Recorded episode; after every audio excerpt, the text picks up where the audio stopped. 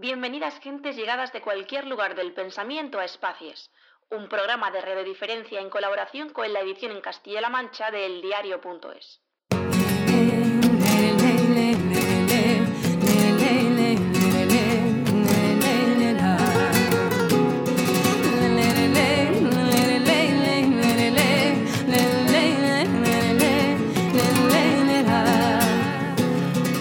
Muy buenas noches. Me acompañan Alba Martínez Vicente y Álvaro Muñoz. Recibe un saludo de José Montero.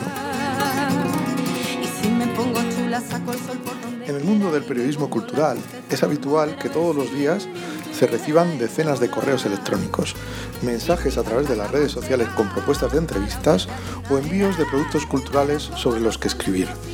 Cada cual tiene su fórmula cortés para justificarse ante la imposibilidad de leer, escuchar o ver todas las propuestas que llegan.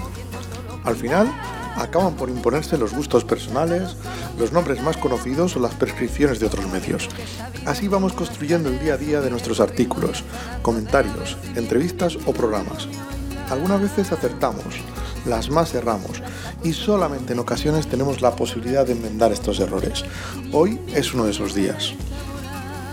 He tardado seis meses en descubrir la maravilla del trabajo que presentó el año pasado Carmento. Este devenir estuvo rondando hasta que el algoritmo o la casualidad me puso delante una manchega en la azotea que escuchamos. Ahí se abrió el melón y es tanta la pasión que nos ha despertado que incluso alternaremos su canción Danzar sobre la Tierra con nuestro tradicional baile de Zascandil. Hoy en Espacios, Carmen Toledo. Carmento, muchas gracias y disculpa el retraso favor, un gusto, muchas gracias. O sea, es un placer, la verdad. Me siento un poco emocionada porque es verdad que además, eh, eh, bueno, pues es un momento del proyecto, pues esto, que, estás un poco cansada, o sea, mucho trabajo, ¿no? Hay de, insistencia, como de, de, mostrar el curro y me pilla justo como en un momento así un pelín agotada, ¿sabes? Pero bueno, solo es descansar un poco y seguir porque, porque bueno, el trabajo está ahí y te, perdono, te perdono. No, tenemos, no tengo preguntas preparadas ni escritas para la entrevista. O sea, Maravilla. me conformo con ser capaz de que me ayudes a comprender alguno de los misterios de, este trabajo. Eh, ¿Cómo ha sido la recepción del trabajo? Porque no es un trabajo que, al principio se pierde un poco en la maraña, pero cuando de repente has llamado la atención, en mi caso, con una manchega en la, en la azotea y he vuelto a revisar el disco, digo, pero, pero ¿cómo se me ha pasado esto? Pues la verdad es que creo que lo que tú me estás contando es un poco lo que, estoy, lo que estamos empezando a sentir. O sea, como una sensación de que está llevando... al principio cuando el disco salió, que salió en mayo, pues sales ahí con todas las ganas porque tú sabes que lo que has hecho es algo interesante y bonito y sabes que hay algo ahí, ¿no?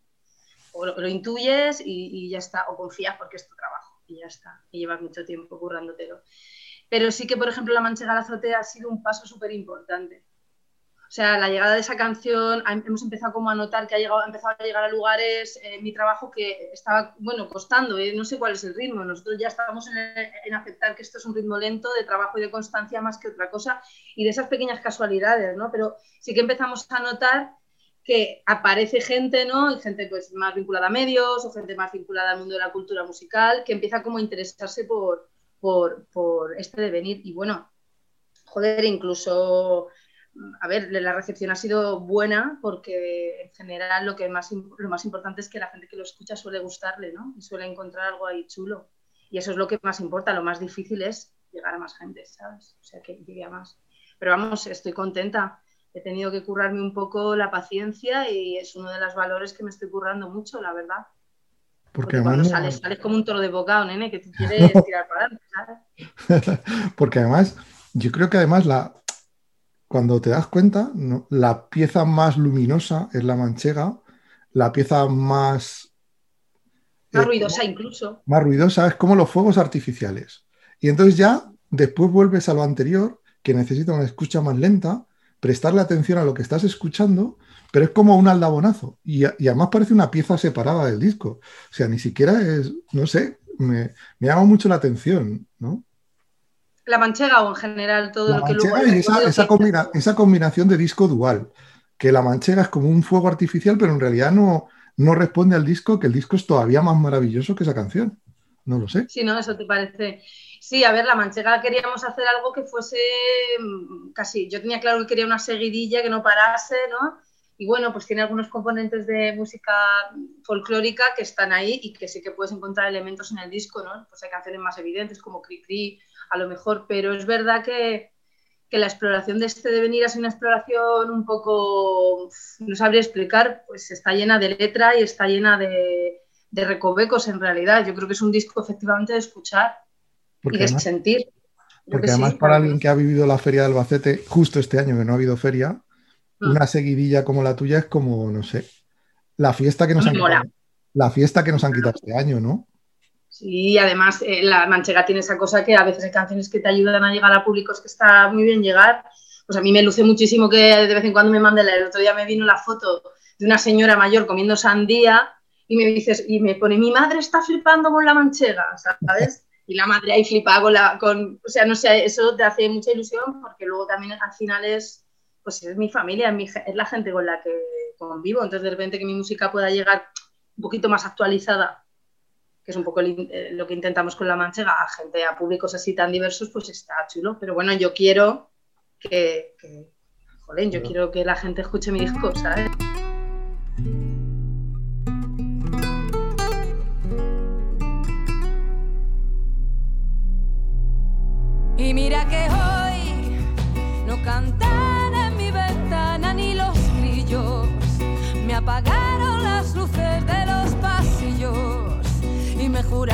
Pie juntillas que no vuelvo a hundir mis luces y huesos en el barrizal donde le enfrenté al diablo los complejos.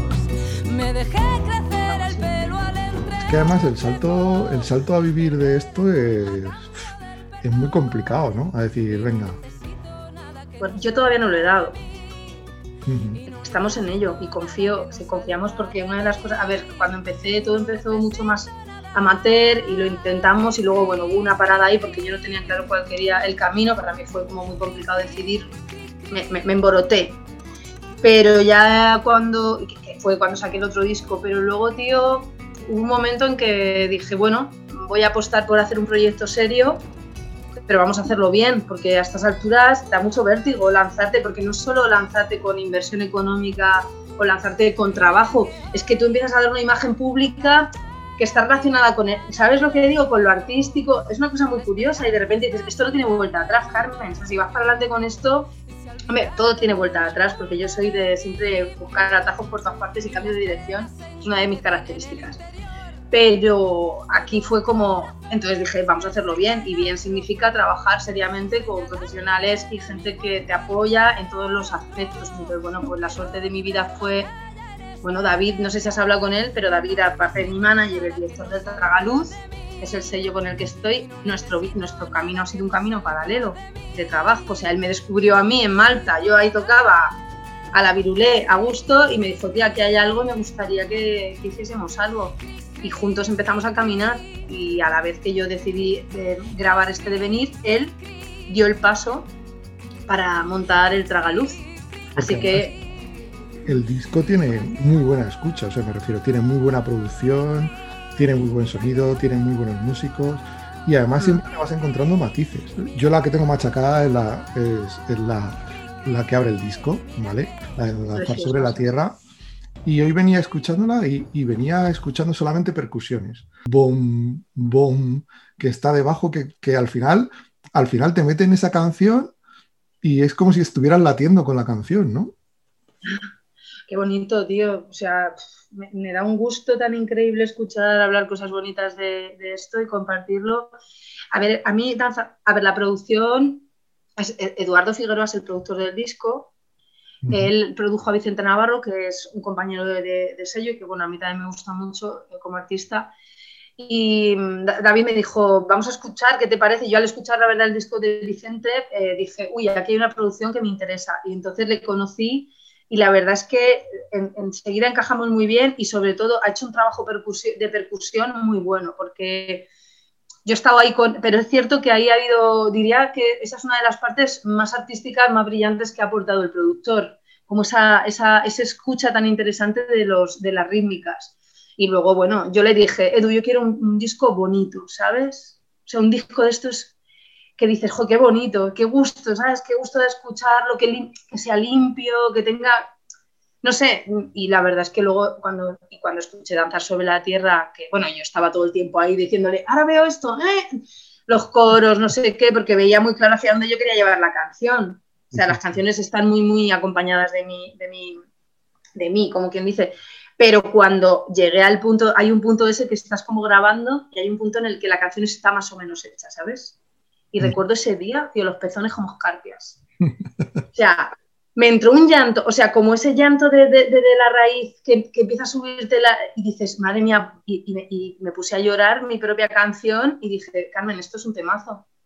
Lo escuché que no sé cuánto tardará en que esto se entienda que es un temazo, pero esto es un puto temazo. Yo creo, yo creo que es un temazo. Y yo creo que esa reacción también la ha tenido Alba, que escuchó ayer la canción por primera vez. Sí, me emocionó, me emocionó bastante, la verdad. Sí, ¿no? Eso que no me suele pasar con las canciones, pero sí, me la puso y Y sentiste ese movimiento que empieza como por aquí abajo y de repente dices, vaya, vaya, que sube, que sube, y al final dices, pues que me sale por el lagrimal. Sí, así fue. Lo sentiste así, qué bonito.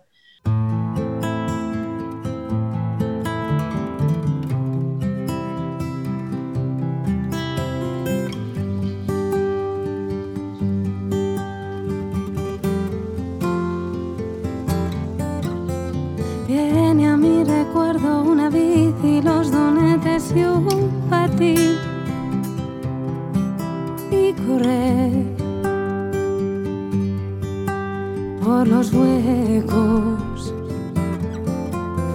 La lluvia, el refugio, los secretos se crearon para ti y danzar por las piedras.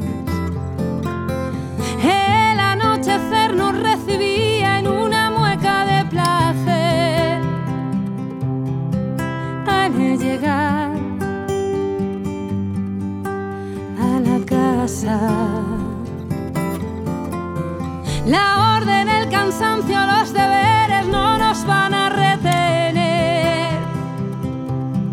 Ante tu paisaje.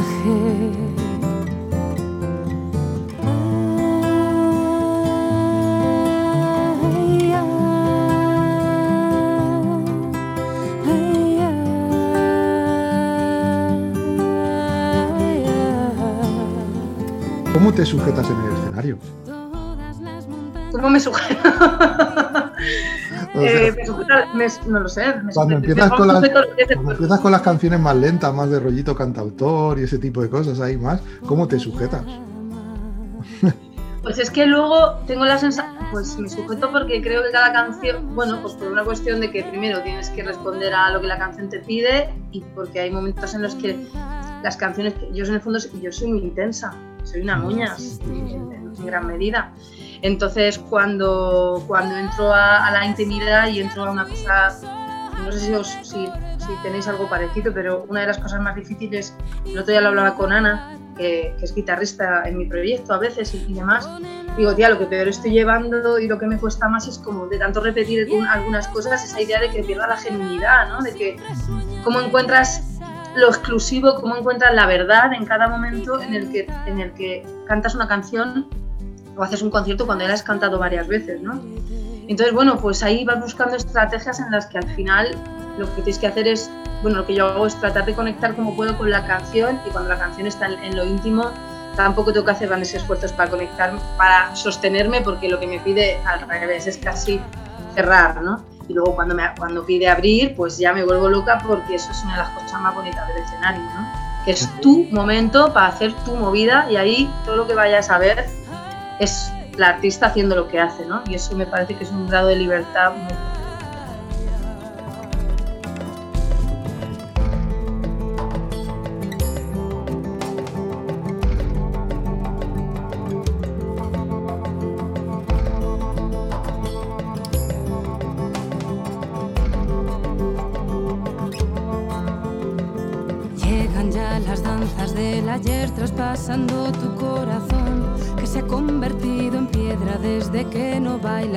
todas las arterias sin control y hacia el pecho sube el calor de esta tierra que te implora danza. Llegan ya las danzas del ayer traspasando tu corazón que se ha convertido en piedra desde que no bailas todas las arterias sin control y hacia el pecho sube el calor de esta tierra que te implora danza.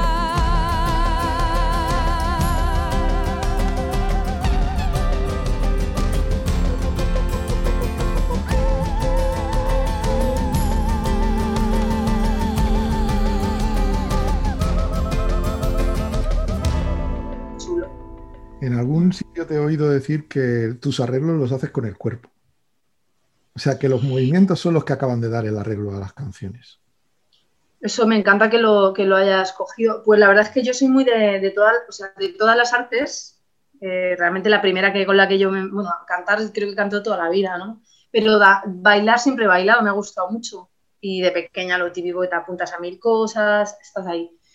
Y, me encanta bailar, me encanta bailar y efectivamente el, cuerpo es a través de lo que casi siento los, los, los, beats más puros, o sea, la cosa más, lo que no tiene casi forma, ¿sabes? Que es casi impulso puro, viene, va al cuerpo. Entonces, efectivamente, a veces estoy escuchando mi canción y lo, lo que hago casi siempre con mis canciones, cuando estoy probando, me las pongo a los cascos y, y dejo que el cuerpo me diga cosas. Entonces, a veces me pide, si yo estoy en un momento con danzar fue muy claro, por ejemplo, pero bueno, no solo con esa, ¿no? Eh, pero con Danzar, que es una canción de danzar, fue muy claro porque en un momento determinado el cuerpo dice, joder, necesito ahora que se expanda un poco, ¿no? Y entonces al final buscas con la música algo que tu cuerpo te está pidiendo. Es una forma más, no es que siempre sea así, pero es verdad que, muchas de las, algunos de los arreglos que han aparecido en este disco y en general para las composiciones vienen de, danzar las canciones y ver a ver qué me dice. Mm, la verdad que sí. Yo la, pregunta esta del estilo no me gusta porque estamos en un tiempo de algoritmos. Entonces mi pregunta no va, no va tanto con el estilo, sino va con quién te asocia Spotify. Entonces, a ti Spotify, a ti Spotify te asocia así aproximadamente con Rocío Márquez y Soledad Morente. Entonces, yo todavía estoy dándole vueltas al melondro de cómo, de claro, eh, cómo hace el algoritmo para un artista como, como tú, que tiene tantas caras, cómo hace para decir, oye, esto se parece a Soleá Morente, a Rocío Márquez, también con Bermú, porque compartís escudería y tenéis sonidos parecidos o producción parecida. Mm. La parte más del pop, tal vez, pues... Una cosa muy mm, curiosa, ¿no? Sí, es curioso y me mola un montón que le hayas, o sea, ese enfoque, porque bueno, lo he dicho varias veces que una de las preguntas que, más me cuesta responder y me cuesta y, no la soporto es la de que si las influencias y tal, más que nada porque por lo que acabas de decir tú, en realidad me parece, es decir, yo creo que es una pregunta que hoy por hoy, pues que la gente escuche, ¿no? Y dependiendo de lo que tú hayas escuchado y lo que tú hayas vivido, seguramente encuentras conexiones que a lo mejor yo desconozco, porque a lo mejor eh, en un momento determinado, eh, cuando creé la, manchega, por ponerte un ejemplo muy claro de, raíz, la manchega son unas sevillanas y, y, quien está conectado con la sevillana y es un fandango de Huelva y quien está conectado con eso, lo primero que te dice, en el cri cri te dice, tía, que hay un fandango. Y digo, pues sí, hay un fandango. Entonces, la línea de lo andaluz y de lo que es la copla y todo esto, como encima yo vengo de ahí porque en, en, la, en, la, serranía esta manchega de Albacete, las influencias musicales han venido del, del sur, de que yo era chica. Entonces, la copla y el flamenco y ese rollo ha estado siempre ahí. Imagino que de ahí lo he mamado pero me mola un montón que hayas mirado. No tengo ni idea cómo hacer los algoritmos. Estoy, por ejemplo, deseando que me pongan en. que no sé, a ver qué pensáis de esto. Voy a, confesar un poco hacia dónde yo quiero buscar. Estoy buscando. Estoy buscando un poco hacia, hacia el mundo de lo espiritual, de los mantras, de las músicas como.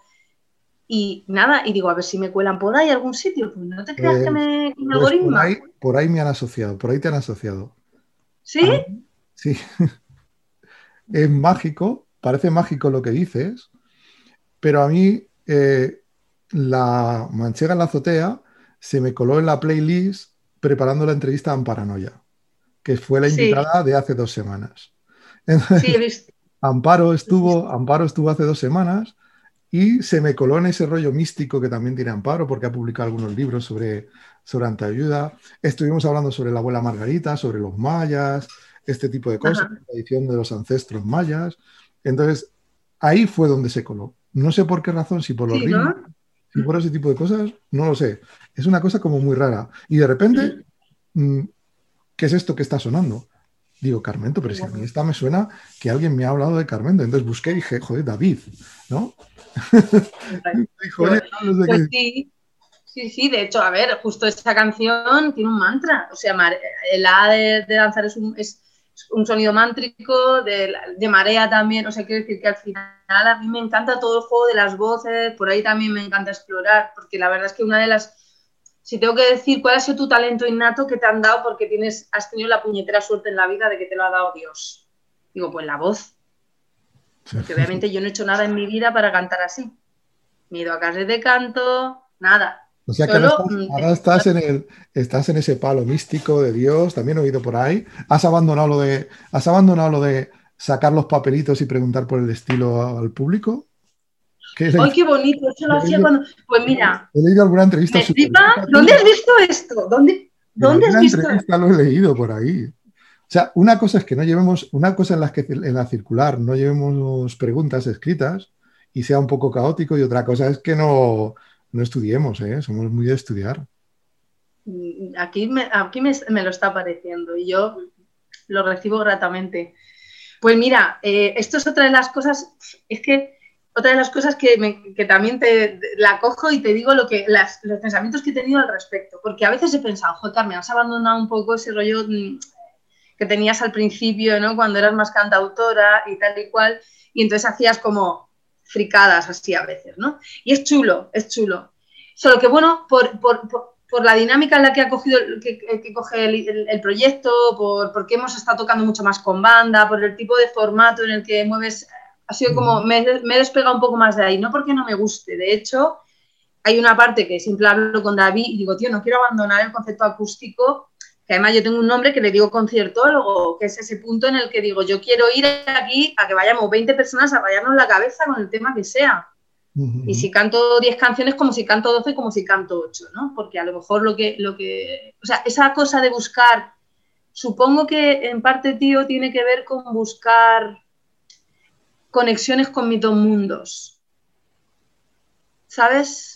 Y ahí en esas conexiones de lo humano, de encontrar, de trabajar las emociones, de cosas que había hecho mucho antes de la música, pues a veces me apetece, ¿no? Probar con el público cosas. Pero lo voy a recoger porque a lo mejor te estoy preparando ahora el formato para los conciertos que vienen ahora, que vamos a hacer, bueno, a ver si sale alguno más, pero bueno, por ahora hay un par o tres. Y estoy como dándole vueltas al formato, al repertorio y un poco a la performance y todo esto. Entonces, lo he pensado, ¿eh? me ha pasado por la cabeza varias veces de qué puedo hacer yo con el público. Este, vamos, a, vamos a mandar un mensaje a los programadores, ¿vale? Sí. Porque yo creo que el, circuito de salas está un poquito fastidiado, lo ha dañado mucho. Esta pandemia es a lo que más ha dañado. Esperemos que los festivales puedan empezar a funcionar. Vamos a lanzar un mensaje a los programadores. ¿En qué cartel, en qué tipo de festivales te ves? No sé si cuadrarías, por ejemplo, en un festival folk, en un festival de indies. ¿En dónde, dónde te cuadrarías? ¿Dónde te lo pasarías mejor? A ver, voy a deciros la verdad. Yo quiero encajar en todos. Sí. Pero, eso es evidente, ¿no? Sí, sí, sí. Pero yo a mí donde más me... ¿Sabéis cuál es el Festival Reina Loba? a mí, mi ser... Claro, Celta, un festival celta de, de Galicia. A mí me, me divertiría mucho, sí, como muy de mujeres, a mí me divertiría mucho un festival como hippie, ¿no?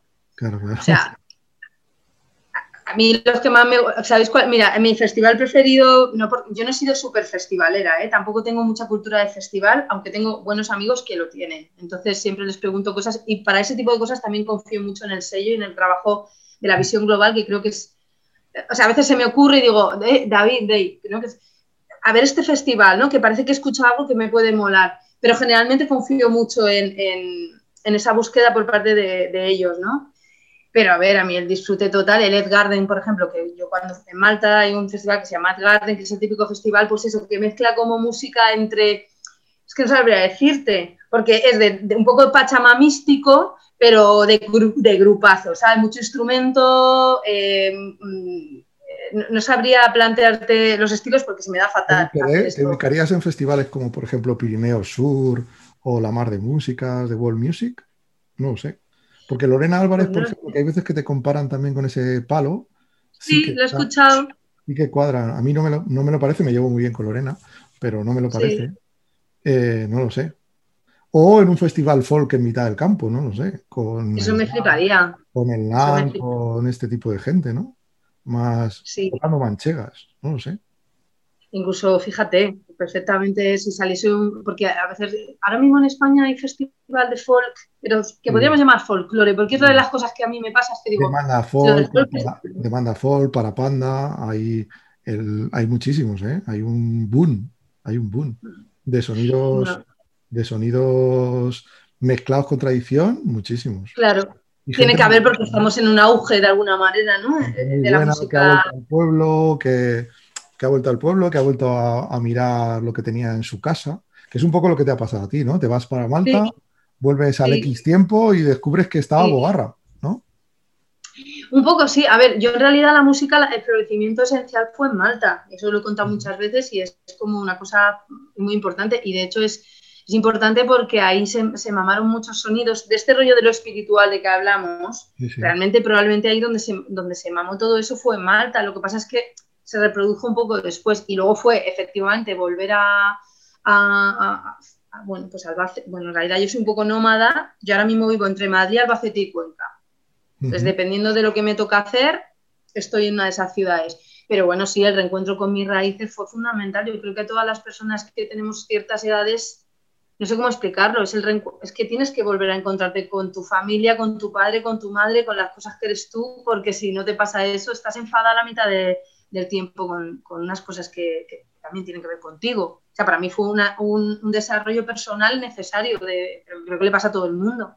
Y me coincidió que empecé, siempre he amado mi pueblo, ¿eh? o sea, siempre, pero bueno, pues es como los grandes amores, que hay, hay poca gente tira reñía, porque hay mucho reflejo, ¿no? Hay mucho reflejo en el amor y dices, esto no lo quiero ver Además que te pilló la crisis del 2008-12, la crisis económica, y justo ahora te ha pillado con el nuevo disco, justo el cebollazo de, no hacer conciertos.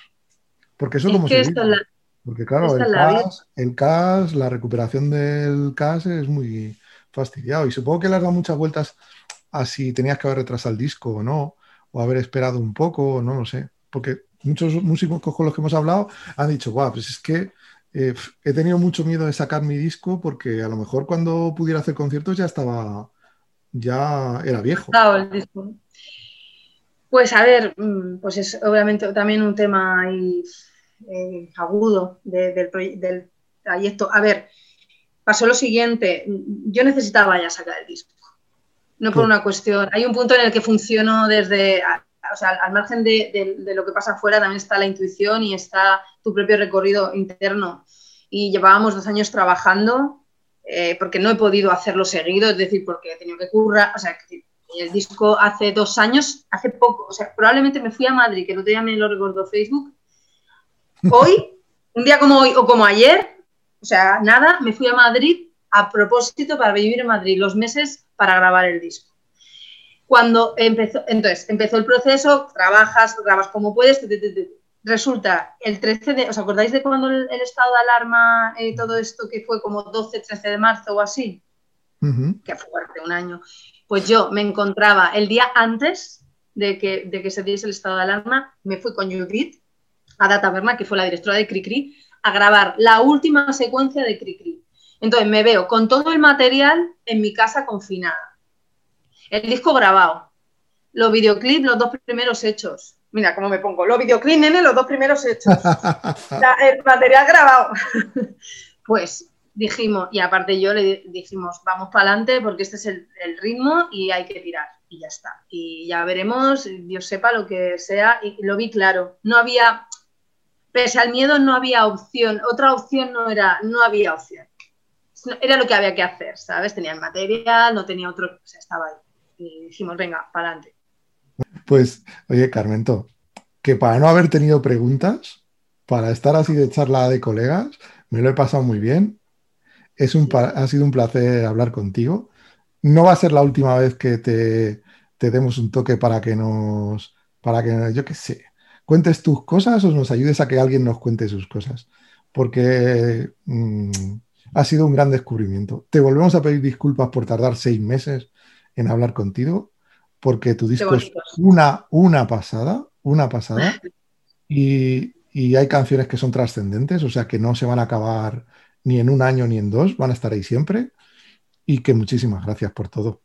Es un lujo poder hablar contigo pues me, has puesto el corazón muy gordo y que sepas que, te lo digo de corazón ahora mismo, que es la entrevista donde más a gusto, o sea, muy a gusto. Ayer estuvo muy bien en la que estuve, pero me he sentido genial y sobre todo, bueno, gracias, gracias por, estar ahí, por responder y por lo que me estás diciendo. O sea, un gustazo, de verdad, Alba, un placer conocerte también. Pues un día hablamos más. Gracias.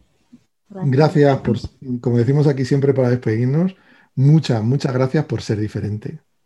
Sí. Un abrazo enorme. Un abrazo. Adiós, bonitos. Adiós. Chao.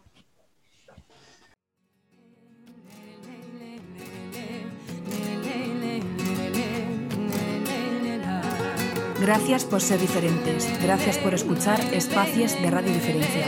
Puedes encontrar todos nuestros contenidos en iVoox, Spotify y iTunes o a través de nuestra página web espacios.com. vida como una escalera, subiré corriendo y hasta la azotea a ver si viene un viento y me pone a bailar. Chula, saco el sol por donde quiera y me pongo la tristeza por montera a ver si viene un viento y me la echa a volar. Y si cantan la manchega de una era y verás como los almendros y los olivares todos